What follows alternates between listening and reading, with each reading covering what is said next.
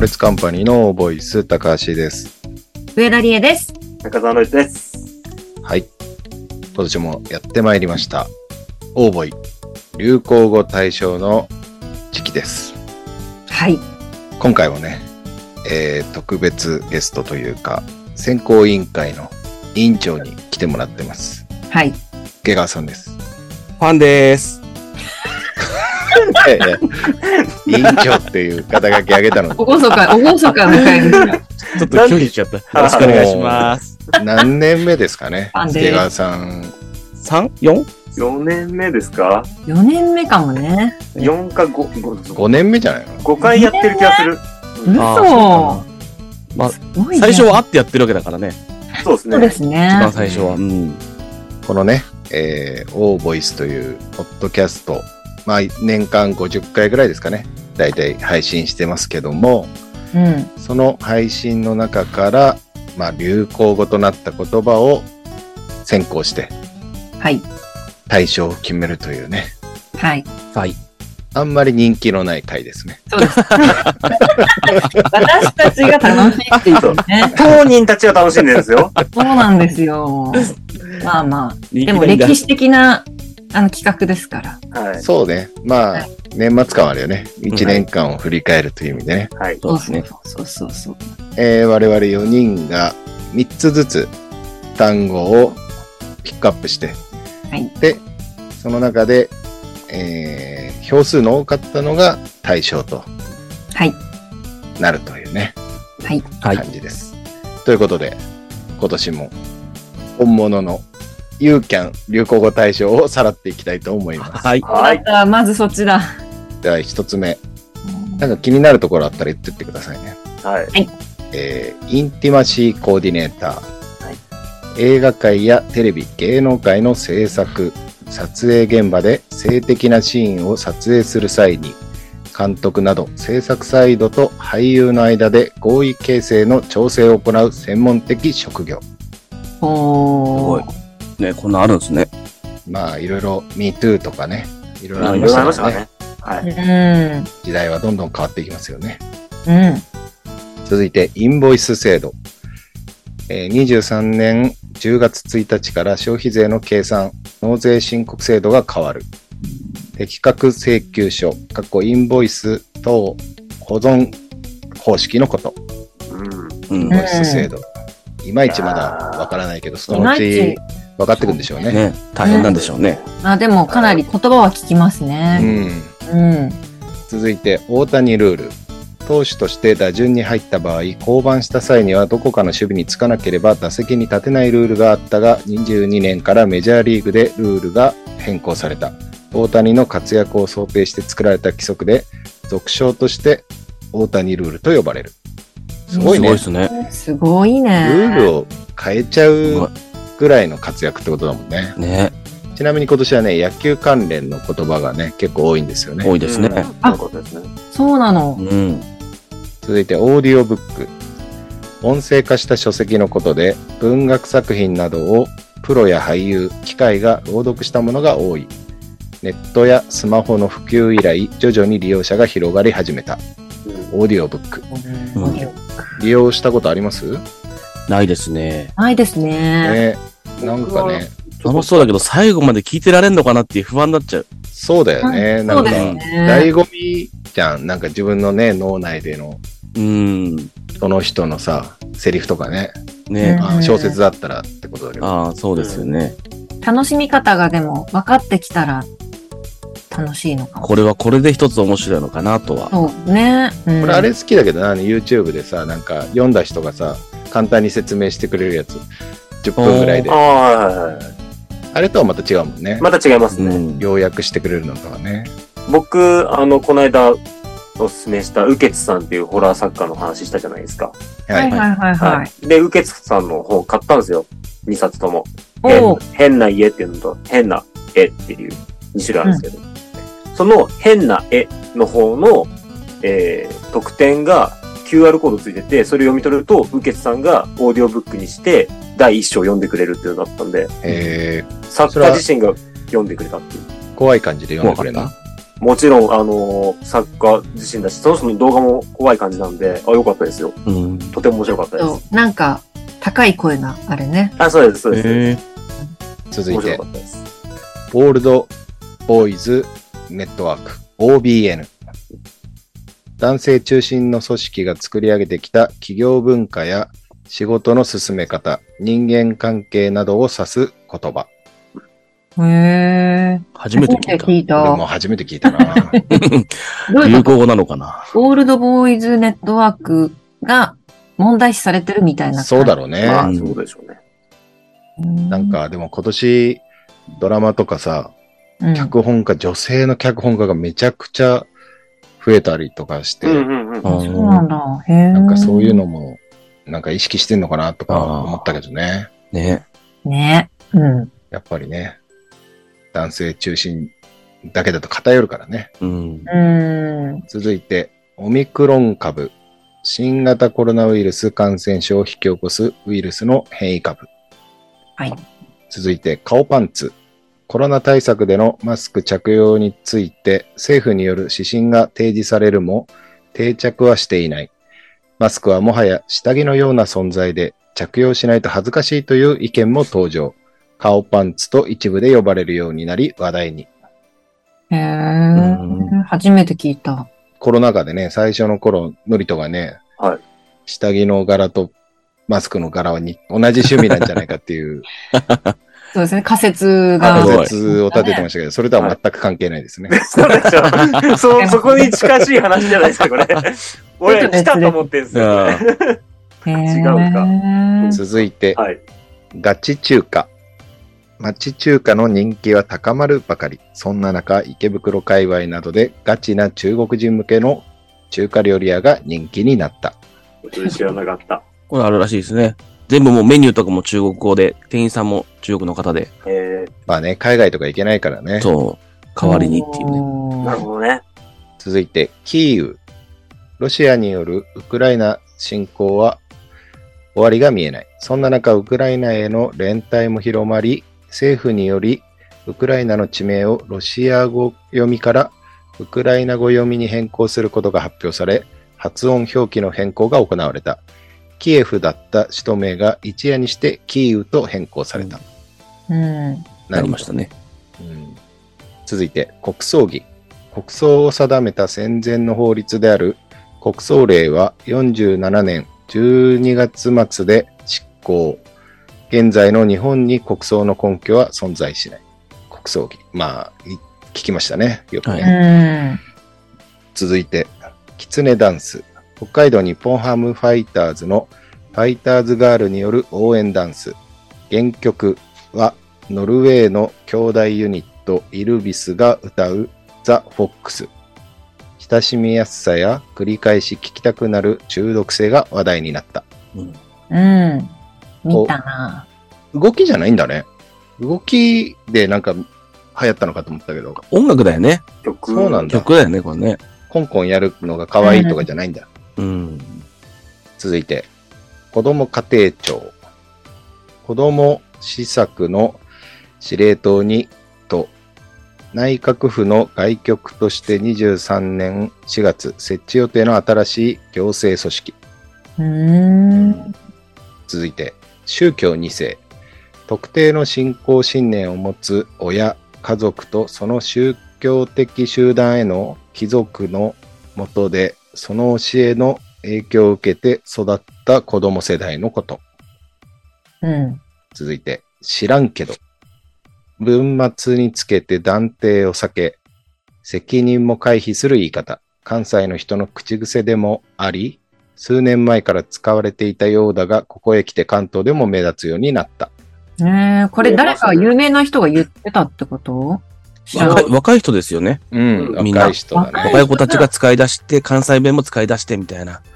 その代表の言な葉んかこう流れあるよね。カタンとかもね。うん。ああ、関西のね。知らんけど。関西人は言いそうだけど、関東でも流行ってるってこ流行ってる関東でも。と。へえ。続いて、スパイファミリー。遠藤達也の漫画、スパイファミリーが、えー22年4月にアニメ化され、国内外で人気となった。互いに素性を隠して疑似家族となったスパイの夫、殺し屋の妻、超能力者の娘、かっこアーニャが織りなすコメディ風の物語。面白い。コメディなのコメコメディですねと、まあ、家。えー族愛みたいな。んそうですね。疑似家族なのにアーニャがそうだからこそ の、うん。そう、疑似家族だからこその、家あ族愛。の、みんなちゃんと嘘ついてるから、表向きでは。あと、おののポテンシャルがめっちゃ高いって いう。高いうんえー面白い。見てください。見てください。続いて、スマホショルダー。男女の幅広い世代で流行した肩からスマートフォンを斜め書きできるアイテム。手ぶら女子という言葉も登場。財布の小型化など、外出時の荷物が少なくなる傾向が続く。うん。スマホショルダ昔ー。のおじさんみたいだよねって思ってそ。んなね、どういうこと 携帯首から下げてるさ、サラリーマンとか。ああー、いたね。あれの延長線上じゃんって思ったんだけどアさン。テナ光らして。そうそうそうそう。それが斜め掛けになって、まあブランドのね、なんかこう、スマホケースとか、こう、ショルダーとかもついてたりするから、うんまあ流行ってんだなと思った。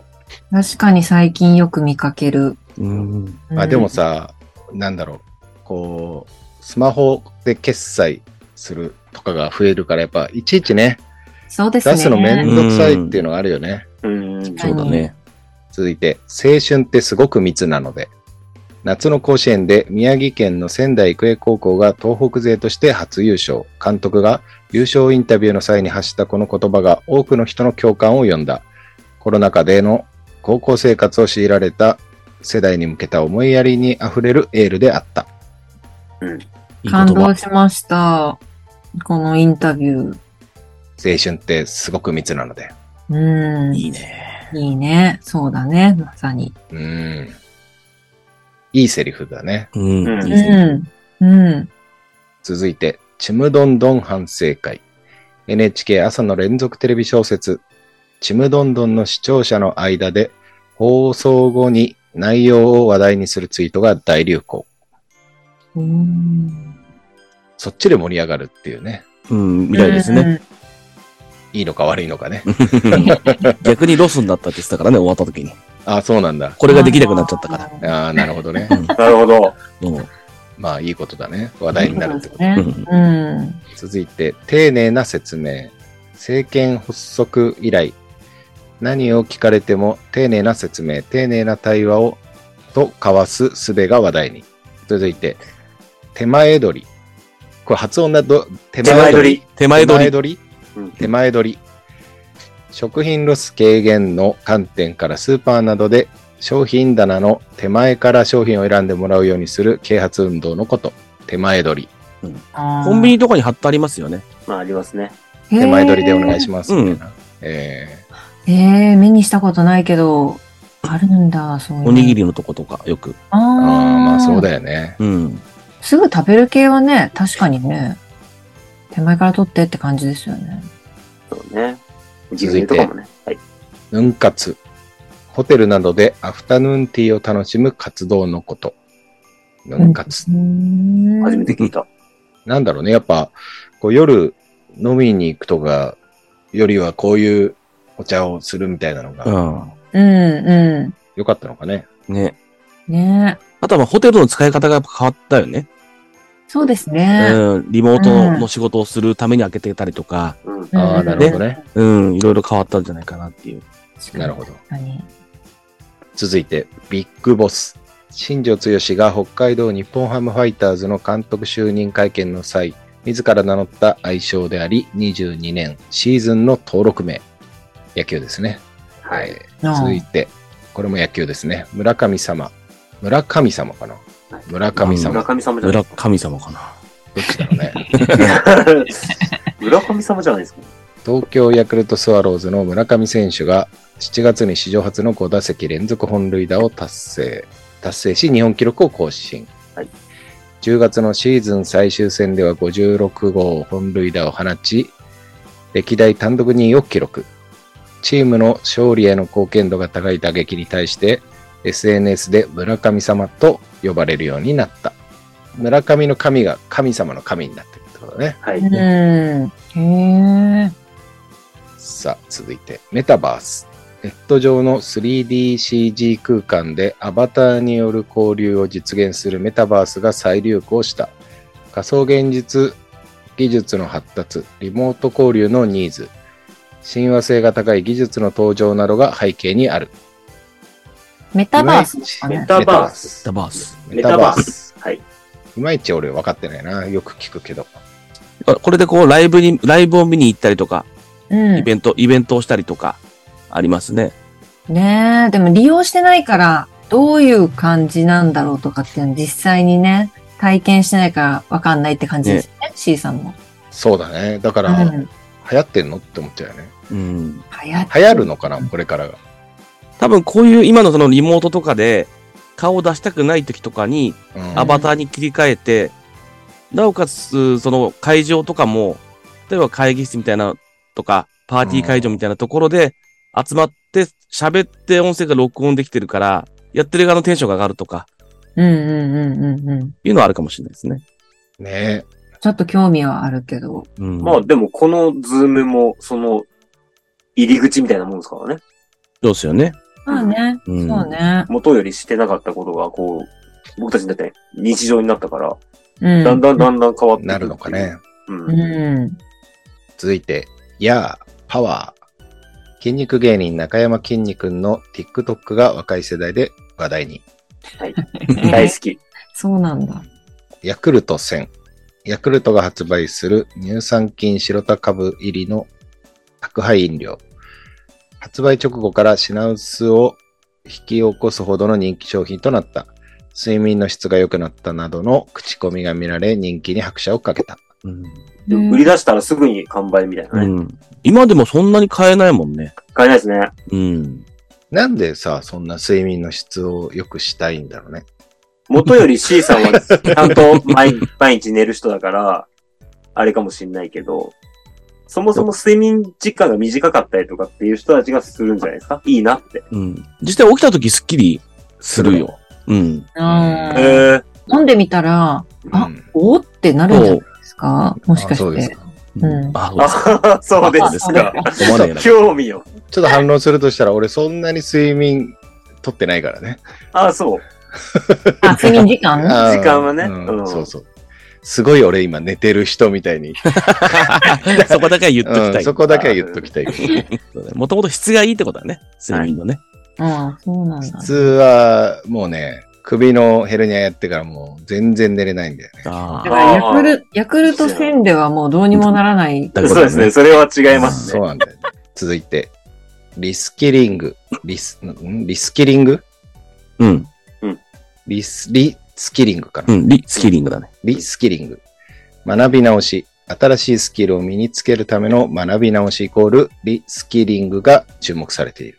へえ、そんな言葉初めて聞いた。うんも言う初めて聞いた葉としては初めて聞きますね。スキ、スキリングってスキルってことそう。だね。だから、IT とか、へーそういいうなんか勉強をある程度年、また重ねた後にもう一回やるみたいな。うん。なるほど、学び直しね。へえ。続いて、はいルッキズム。身体的な美醜による偏見差別、外見至上主義、容姿で異性や社会からのあしらわれ方に差が生じ、時に機会の喪失となる。多分このルッキズムのせいで、外見至上主義っていうネットフリックスのアニメーションが放送延期になったんですよ。ああ。えーうーん。あ、そういうタイトルのそう、韓国のアニ漫画なんだけど、もともと。へえ。文文字通り外見至上主義っていう、ちょっと小太りの背の小さい男の子が、目が覚めたら長身のイケメンの男の子に変身してるみたいな。あうん。で、この、寝ると交互に入れ替わるってえいうえ。話なんですよ。で、こっちのかっこいい方だとみんなにモテモテで、こう、敬われる。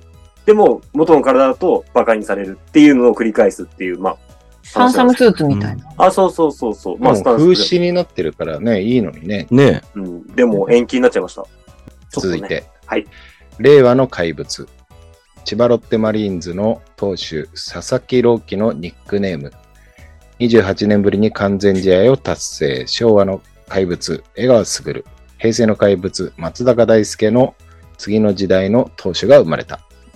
まあ、でも、盛り上がったけどね、後半はやっぱりね、村上様になっちゃったね。うんそうですうね。んあんまり野球を見てないですけども、この言葉は、あの、き聞いたことあります。令和の怪物。令和の怪物、うん佐々木朗希さん。最後、悪い円安。22年の日本経済を襲った物価上昇。賃金が上がらない中での物価上昇による国民生活が厳しく圧迫されていると。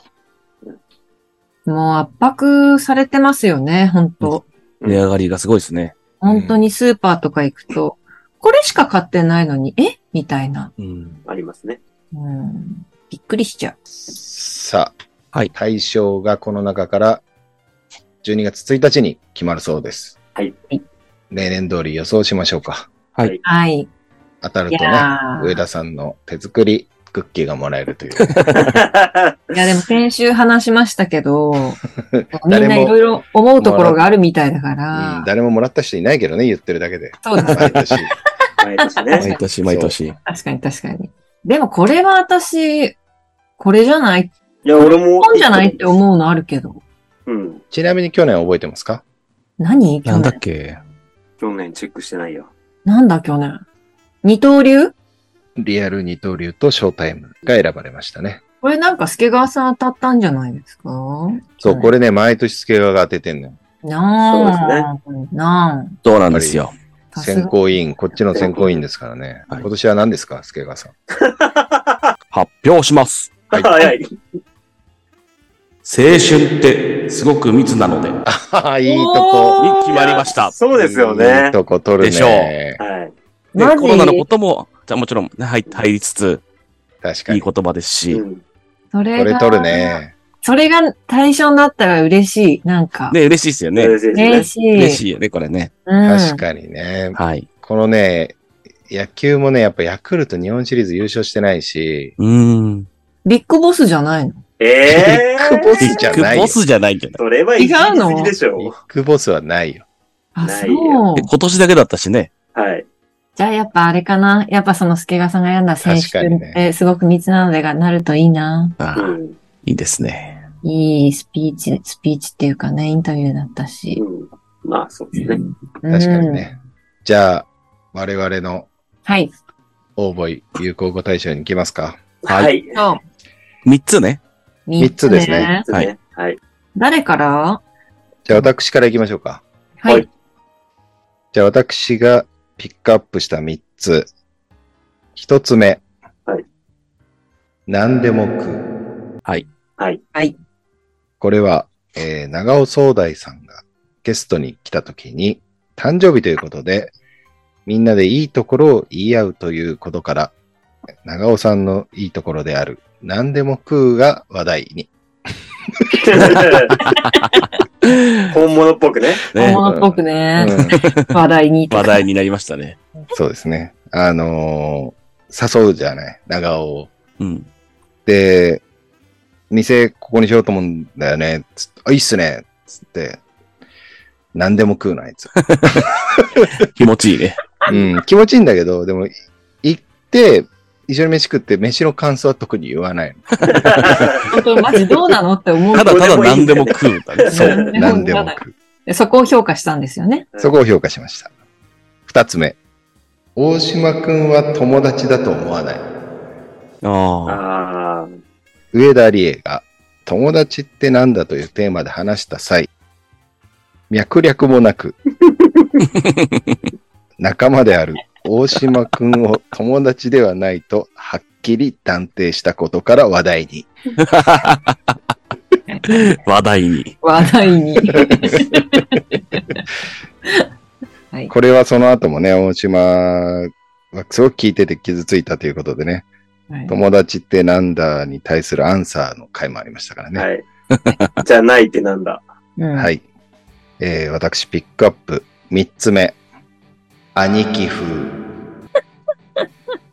えー中澤のりとが、後輩や若者の間で、お兄さん扱いされ、いろいろな悩みを相談されることが多いことから、のりになどと呼ばれるが、実際の弟からは、全然兄として慕われていないことから生まれた言葉。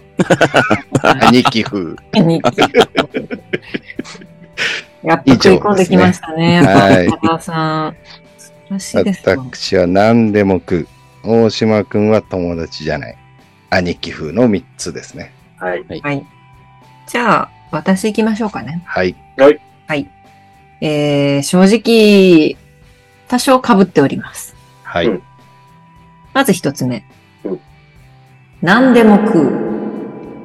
これはね、先ほど説明があった通り、長尾さんの、えーゲスト会の時に、えー出た言葉でありまして、えーハッピー男の魅力というタイトルの回で出た名言でございます。ははいい。。そして二つ目。はい。友達じゃない。これは、まあ、C さんも先ほど言ったように、えー、3人の会で、えーまず、友達ってなんだっていうね、うん第215回の、えーノリトが持ってきたテーマで、うんえーその時に、まず出た言葉です ね。そんな友達じゃないと。えー第224回で、えー大島くんが、えー殴り込みに来たっていう何回も言ったんじゃないかな。友達じゃないっていうワード が。で私は、大島くんはっていうのはついてなくて、友達じゃないうん。にしました。まあね、もう一回傷つけちゃうからね、ここで。大島の大島名前くでんっすて。入るとでね。も、大島くんは友達じゃないって言ってましたけどね。はい。フレーズ的には。当人はね。で、三つ目は、釣ってです。第おー205回、気になる口癖という、結構初期の方の、えー回なんですけれども、これは C さんが、なんとかつって、それでノリとかなんとかつって、で、りえちゃんがなんとかつってっていう、つってっていう人が仕事場にいるんだけどっていうね、 うん。話の中で、え、つってつって言って、えー私とノリと頭がおかしくなるっていうね、こういう回はい。ありでます すけね。ど、はい。これね、私なんで選んだかって、この回があってからずーっとオーボイス聞いてきたんですけど、はい。 C さんめちゃくちゃ釣ってって言ってるなって思う。言わないっつって。言わないっつって。言わないっつって。自分で言わないっつって、で、その嫌後だっ、つって。オーボ嫌だっつ って、オーボイスで釣って釣ってって、釣ってっていう感じで。 なので私はこの釣ってを選ばせていただきました。はい。 はい。はい。じゃあ、僕行きましょうか。はい。えー、中澤のりとノミネート。1個目は、何でも食う。もうこれは言うまでもなく、今二人が説明したように、えー、長尾さんは何でも食うと言ったところから、えー、回をまたいで長尾さんを故障するときに何でも食うっていうのをしさきお気になり、えー、それを、えー、上田理恵も気に入って、何でも食うってよく言ってたので、これはまあ流行語じゃないかなとはい。思います。本当はもう何でもいいなんだけどね、あいつ。食い物だけじゃな く 食て。い物じゃないですよ。そうそうそう。そうそうえー、マジでで、次、中澤の見ると、二つ目が、友達じゃない。はいこ。れは上田さんと一緒ですね。おー大島くんは、とつかないで、友達じゃない。うんまあ、友達でもよかったんですけど、友達ってなんだから派生してったから。だけど、その友達じゃないってなんだ以降、友達じゃないからねっていうのを結構使ったので、やはり友達じゃない。あはい。故障はつけずに友達じゃないかなと。でもやっぱりこう、世の中的に引っかかったのは、大島くんは、あそうです ね。一番引っかかったのは大島くんは友達じゃあないで、。そこ残そうとすんだ。だけど、だけど、結果使ったのはそこかなという。あなるほど。はい。で、三つ目。アイドルで。これはですね、あの、ここ最近僕が、えっ、と、高橋をアイドルにしようっていうのを持ってきたんですけど、結構このオーボイス内で、アイドルってことが結構出てくるんですよ。特に今年多かった気がしたので、僕も残ってたので、前回それを持ってきたんですけど、なので、このアイドルという言葉を三つ目に持ってきました。はい。はいはい。委員長の。はい。 委員長、お願いします。はい。比較的ちょっとこう、まあ、ずーっとこう聞いてたので、こう被らないような感じもするかなというところで、一つ一は、番客観視。うん客観的にだから客観的見ていまっす聞いてますもんぱね。い聞いたなっていうはい。ところも含めてですね、まず一つ目、はいえー、ノリ に、これは今年はか逆にすごい多かったんじゃないかなと。逆にね、逆に今年すごい多かったなという。いやーとかと一緒だね。いやー、パワーと一緒だね。 そういう一緒 です一緒です。今年ね一緒です。数言ってますね。多かったです数ね。は多かったなっていう。数多かった。はい。えー二つ目、えー、野村くんのラジオトーク。ああ、確かに。意外にこれみんな真似してたんじゃないかなっていう。なあ、確かにね。そう。っていうところで多分何回か出てきてました出ね。てきましたね。はいいいとこ出ますね。いいとこですね、それ。はい。最後三つ目。何でも食う。です。出ました。はい。これ一番笑いましたね、やっぱり。聞いて て。あの時は面白かったですね。笑いました、単純に。いやー、さすが。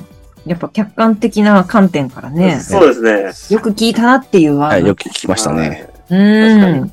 さあ、対象を決めるんですが、満票入ったワードが一つありますね。ありますね。はありますね。強いな強かったですね。では、助川さん。はい。応募い。流行語大賞2022の大賞の発表をお願いします。はい。では、大賞発表させていただきます。応募い流行語大賞2022。大賞は、何でも食うに決定いたし ます。長尾総大さん初の受賞ですか ね。おめでとうございます。違う違う言ったのは自分なんだ よ。